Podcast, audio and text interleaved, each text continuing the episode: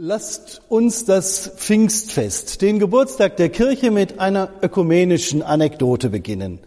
Sie geht so. Der Papst ist in Amerika auf der Autobahn unterwegs. Mein Sohn, sagt er zu seinem Chauffeur, ich bin der Papst und man lässt mich kaum noch etwas selber machen. Dabei möchte ich so gerne wieder einmal selbst Auto fahren. Lass uns die Plätze tauschen. Gesagt, getan. Der Papst fährt los und beginnt, weil die Straße frei ist, zu rasen. Kurz darauf hält ihn eine Polizeistreife an. Der Polizist erkennt den Papst sofort und weiß nicht, wie er sich verhalten soll. Also ruft er seinen Chef an. Was soll ich tun? Einen Strafzettel schreiben natürlich, lautet die kurze Antwort. Aber das geht nicht, es ist eine hohe Persönlichkeit. Der Chef stutzt.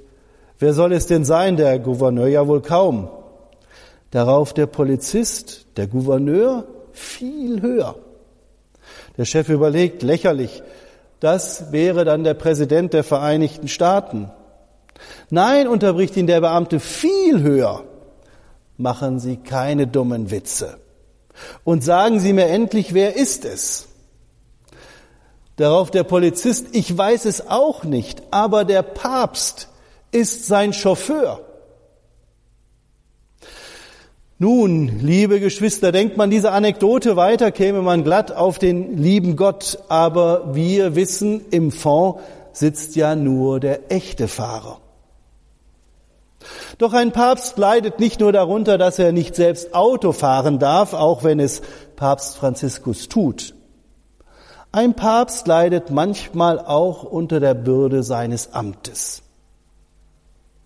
Das zumindest erzählt man sich von einem anderen Papst.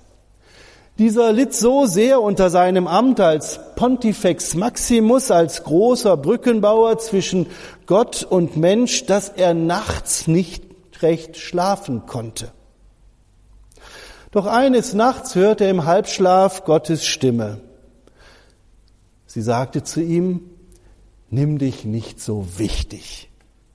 Du musst dir nicht meine Sorgen um den Fortbestand der Kirche machen. Nimm dich nicht so wichtig. Hätte Gott auch jener biblischen Person sagen können, von der vierte Mose 11 ab Vers 11 erzählt. Aber bei ihm reagiert Gott ganz anders hört auf den Bericht. Mose sah die Leute von Israel, alle Sippen und Familien vor ihren Zelten stehen und hörte sie klagen. Mose war die ganze Sache leid und sagte zum Herrn, warum tust du mir, deinem Diener, dies alles an? Womit habe ich es verdient, dass du mir eine so undankbare Aufgabe übertragen hast? Dieses Volk liegt mir wie eine drückende Last auf. Schließlich bin ich doch nicht seine Mutter, die es geboren hat. Wie kannst du von mir verlangen, dass ich es auf den Schoß nehme, wie die Amme den Säugling, und es auf meinen Armen in das Land trage, das du ihren Vätern zugesagt hast? Fleisch wollen sie. Sie liegen mir in den Ohren mit ihrem Geschrei. Woher soll ich Fleisch nehmen für ein so großes Volk? Ich allein kann dieses ganze Volk nicht tragen, die Last ist mir zu schwer. Wenn du sie mir nicht erleichtern willst, dann hab wenigstens Erbarmen mit mir und töte mich, damit ich nicht länger diese Qual ausstehen muss. Der Herr antwortete Mose, Versammle 70 angesehene Männer aus dem Kreis der Ältesten Israels, die sich als Aufseher bewährt haben, und hole sie zum heiligen Zelt. Dort sollen sie sich neben dir aufstellen. Ich werde herabkommen und mit dir sprechen, und dann werde ich von dem Geist, den ich dir gegeben habe, einen Teil nehmen und ihnen geben. Dann können sie die Verantwortung für das Volk mit dir teilen, und du brauchst die Last nicht allein zu tragen. Mose ging hinaus und teilte dem Volk mit, was der Herr gesagt hatte. Er versammelte 70 Männer aus dem Kreis der Ältesten Israels und stellte sie rings um das heilige Zelt auf. Da kam der Herr in einer Wolke herab und redete mit Mose. Er nahm einen Teil des Geistes, den er Mose gegeben hatte, und gab ihn den siebzig Ältesten. Als der Geist Gottes über sie kam, gerieten sie vorübergehend in ekstatische Begeisterung wie Propheten.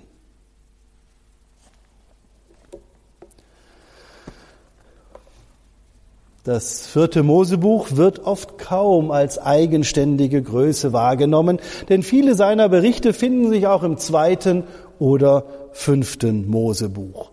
Auch der heutige Zusammenhang bezieht sich auf das entscheidende heilsgeschichtliche Datum Israels, auf seine Flucht aus der ägyptischen Sklaverei. Israel wandert durch die Wüste, und die Verfasser schildern, wie unzufrieden es mit seiner Situation war. Viele beschweren sich über die eintönige Mannaspeise und sehnen sich zurück nach der abwechslungsreichen Speisenkarte der Sklavenzeit mit Fisch, Gurke und Melone, Lauch, Zwiebel und Knoblauch. So begehrte das Volk auf, und jeden Morgen standen die Familien vor ihren Zelten und bedauerten sich selbst. Allen voran natürlich die Sippenältesten als Wortführer ihrer Familien. Irgendwann wurde diese dauernde Beschwerdeatmosphäre selbst einem großen Brückenbauer wie Mose unerträglich. Darum überbrückt er nun die Distanz zwischen Gott und sich und klagt seinerseits. Ein großer Brückenbauer ein Pontifex Maximus. Das war Mose. Er war der heroisch herausgehobene, einsame Mittler zwischen Gott und Israel. Er ließ sich von Gott zu dieser befreienden Tat bezwingen. Vor dem Pharao erzwang er mit Gottes plagender Hilfe den Auszug der Israeliten aus Ägypten. Er führte es durch das Schilfmeer und in die Wüste. Allein vor Gott stehend empfing er jene zehn Worte, die die Beziehung zwischen Gott und Volk in guter Weise regeln sollten. Schaue ich mir Moses Lebensweg an, stelle ich fest, kaum ein Mensch hatte eine so unmittelbare Gottesbeziehung wie er. Nur deshalb wagt er es wohl überhaupt, sich vor Gott so offen zu zeigen. Er leidet unter seiner unbefriedigenden Situation. Er beschönigt nichts. Gott hat ihm eine undankbare Aufgabe übertragen. Dies Volk liegt auf mir wie eine drückende Last. Er will weder Mutter noch Amme noch Träger jener widerspenstigen Menschen sein. Er ist nahe an einem Burnout und klagt seinem Gott, mir ist die Last dieses Volkes zu schwer. Wenn du sie mir nicht erleichtern willst, dann hab Erbarmen mit mir und töte mich, damit ich nicht länger diese Qual ausstehen muss. Der große Brückenbauer befindet sich also in einer echten Berufungs- und Aufgabenkrise. Er ist so verzagt, dass er nur noch sterben, zumindest sein Amt loswerden möchte. Und Gott? Wie reagiert er? Gott hätte jetzt tatsächlich auch zu Mose sagen können, nimm dich nicht so wichtig. Es ist mein Volk. Ihr Aufstand, den du direkt spürst, ist auch ein Aufstand gegen mich.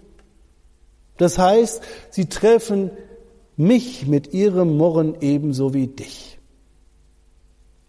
Gott hätte sich also mit Mose solidarisieren können. Aber der Gott Israels hat eine andere Lösung parat. Dabei geht er nicht auf Moses spirituell persönliche Krise ein. Er sagt gerade nicht, nimm dich nicht so wichtig, hab dich nicht so. Sondern Gott wendet sich sofort der professionellen Führungskrise zu. Dabei löst er die Krise nicht mit einer bloß organisatorischen Maßnahme, die auch Mose hätte einfallen können. Nein, diese Lösung findet nur jemand, der nicht mitten im negativen Erfahrungs- und Erlebnisstrudel steckt. Diese Lösung findet nur jemand, der diese Attacken nicht persönlich nimmt. Diese Lösung entdeckt nur jemand, der über den Dingen steht und einen guten Überblick hat.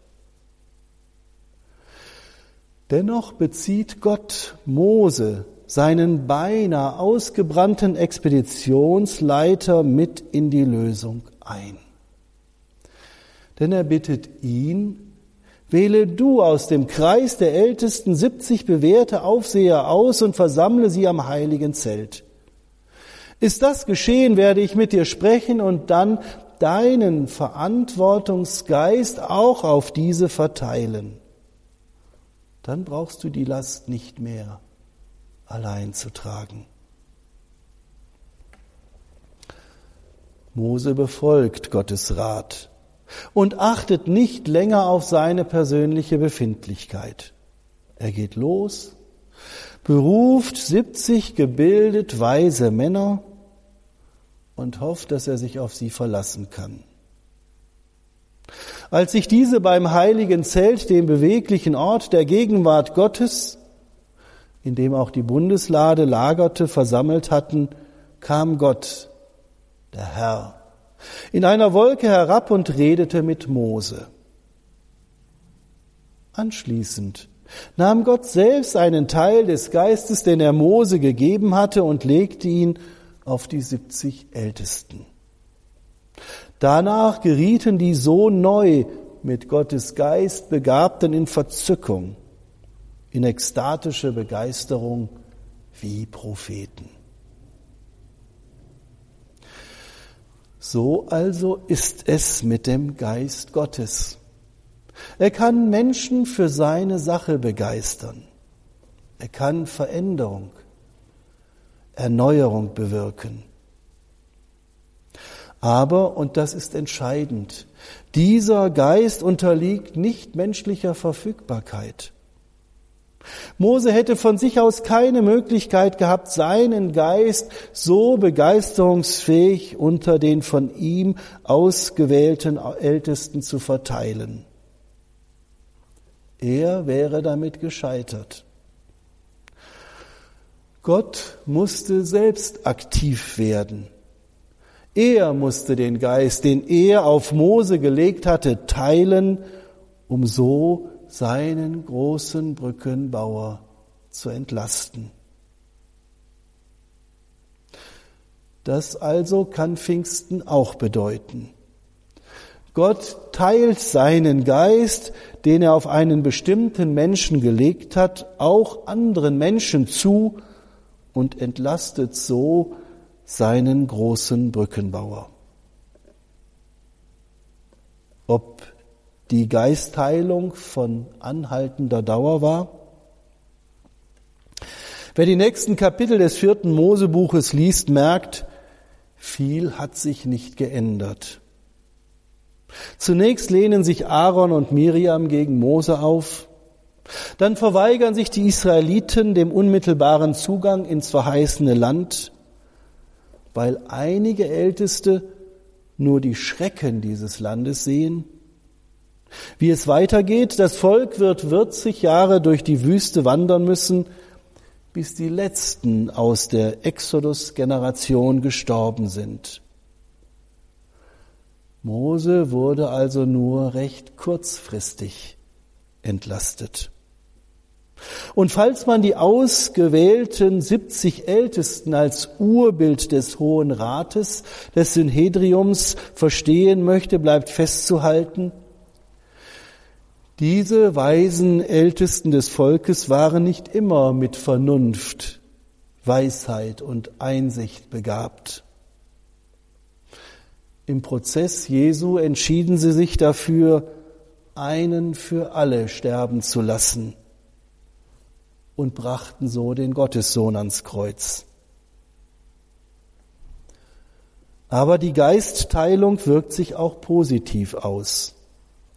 Als zu Pfingsten der Gottesgeist auf die verschreckt zurückgezogenen Jünger fiel und sie damit begabte, dass sie allen zuhören, das Evangelium verkündigen konnten, rief dies ein neues Gottesvolk aus allen Menschenvölkern ins Leben. So vertraue ich darauf, dass wir spüren, wie Gott seinen berufenden Geist auf diejenigen legt, die das Evangelium von seiner Liebe und Barmherzigkeit verkündigen. Amen.